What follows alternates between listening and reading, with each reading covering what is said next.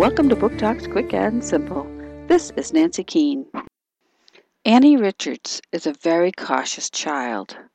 She wears her bicycle helmet, rides her bike slowly, wraps her ankles when walking, and wears an assortment of band aids. She imagines she has an array of diseases, but is continuously told she's fine.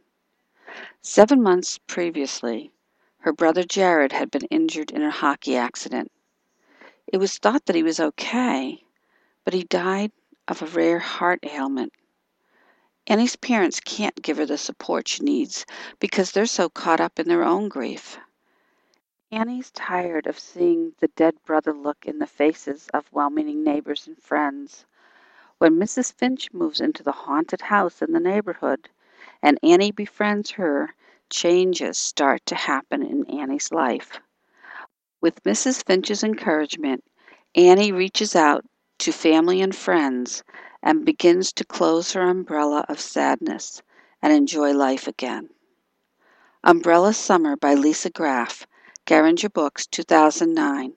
Book Talk by the New Hampshire Great Stone Face Committee.